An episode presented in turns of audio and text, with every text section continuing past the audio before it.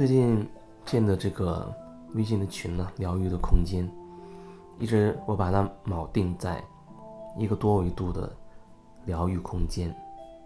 然后呢，在这里无论这群是什么状态，不论呈现什么状态，这个无论指的是可能他会长时间一没有人说话，可能忽然一下子好多人同时在讲，以至于你发现信息很多，或者。有人在里面讲了很极端的话，超过你理解的范围，或者讲了你根本就不喜欢听的话等等。这是我设定的所谓，无论发生什么情况，无论什么情况，都希望这个群能够提醒你，记得在这些情况里面，首先可以回到自己，愿意。能够去感受这些状态，使自己内心有什么感觉？你的感觉对你来说才是真实的，才是你要面对的。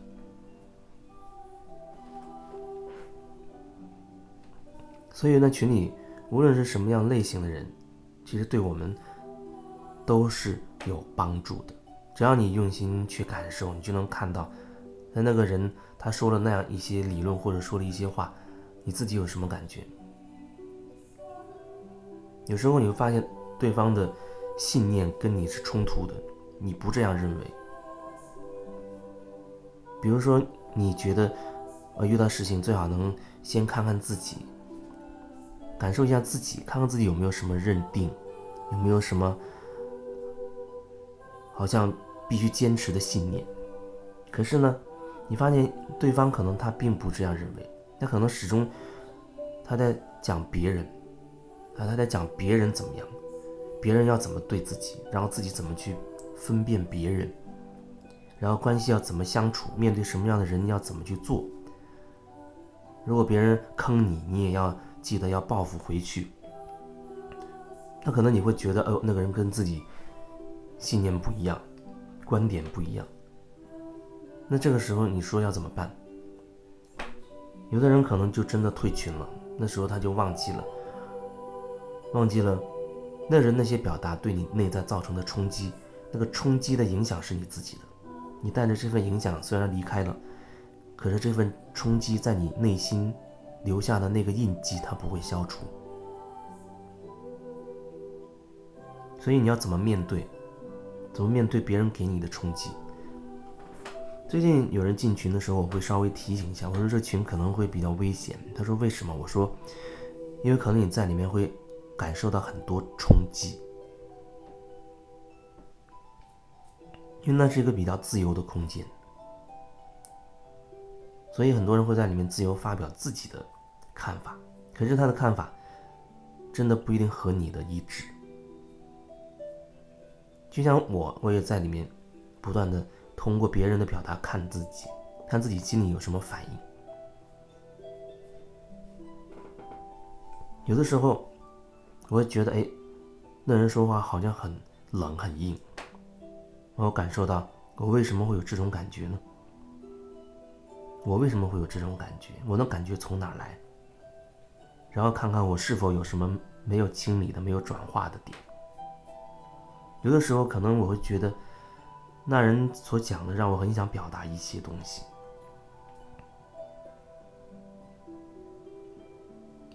这就让我想到，有时候做个案的过程当中，曾经有人他说为什么，呃，比如说我感受到哪里不舒服，我感受到悲伤，有人可能会问，既然是你感受到的，你就要去处理你自己的悲伤。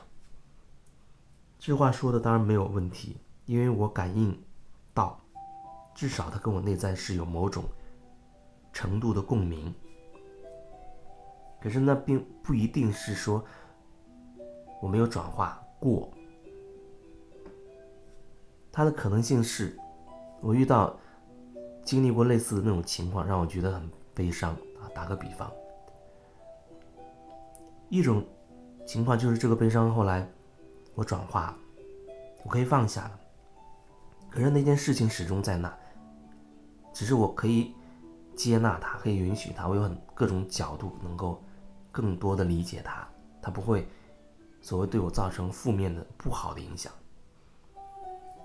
还有一种呢，就是我也没有过关，然后别人一讲类似的事情，我产生共鸣了，啊，我依然会也会觉得悲伤，这两种都有可能。那么第一种可能性对我来说，那就可以利用我曾经穿越过的那个情况，去疗愈有类似情况的人，它会变成一种提供的协助。当然，是否？你觉得有用，或者你愿不愿意接受，这不是我所能决定的。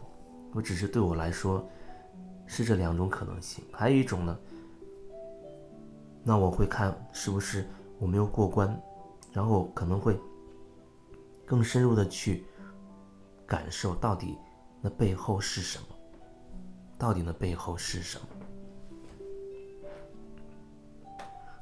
所以说，你真的可以。很用心在这群里面待上一阵子，或者待很久，因为你会看到很多面相的人，说是别人，其实他能反衬出你内在的信念系统，也就是表现为你觉得有人说的话很中听，很合你意，那就说明你内在跟他的信念系统类似，你有这样的一些信信念，而有一些人讲话就很不中听，你所谓的不中听。或者认为那个人讲的根本不对，那时候就是说明你自己心里有一些跟他相反的，或者说你排斥对方的一些信念。那通过对方这样的表达，就可以牵引出你那些信念到底是什么，为什么你会排斥？所以真的有可能你会在这里面收获很多，看清楚自己那个信念系统当中的很多点。很多执着的点，你有什么观念都没有问题。可是你当你执着认定于某一个观念一定对、一定错的时候，它会对你制造影响，它会让你不舒服，因为你很坚持某一个角度是对的、唯一的。那么，也就是说，你不允许相反的。看法，内在有一种排斥，排斥不允许的东西，这样将会让你内在产生分裂，也会对你造成痛苦。所以，那种痛苦的感受始终是你自己的。表面上看，你好像很想跟别人去辩解，去争论啊，争个谁对谁错。可是，在你争的过程当中，你内在是分裂的，它会让你内心觉得不舒服，那是你需要去感受的。所以说，现在往往在进群之前，有时候我会做一个小提醒，我说，可能这个群会有点危险啊，你要确认你要不要进，然后我再把那个二维码给你，你去扫，扫了之后加进去。当然，你想加入群，前提是你要主动告诉我，我不会主动性去拉一个人进来，这需要你自己主动性的愿意进入这个群。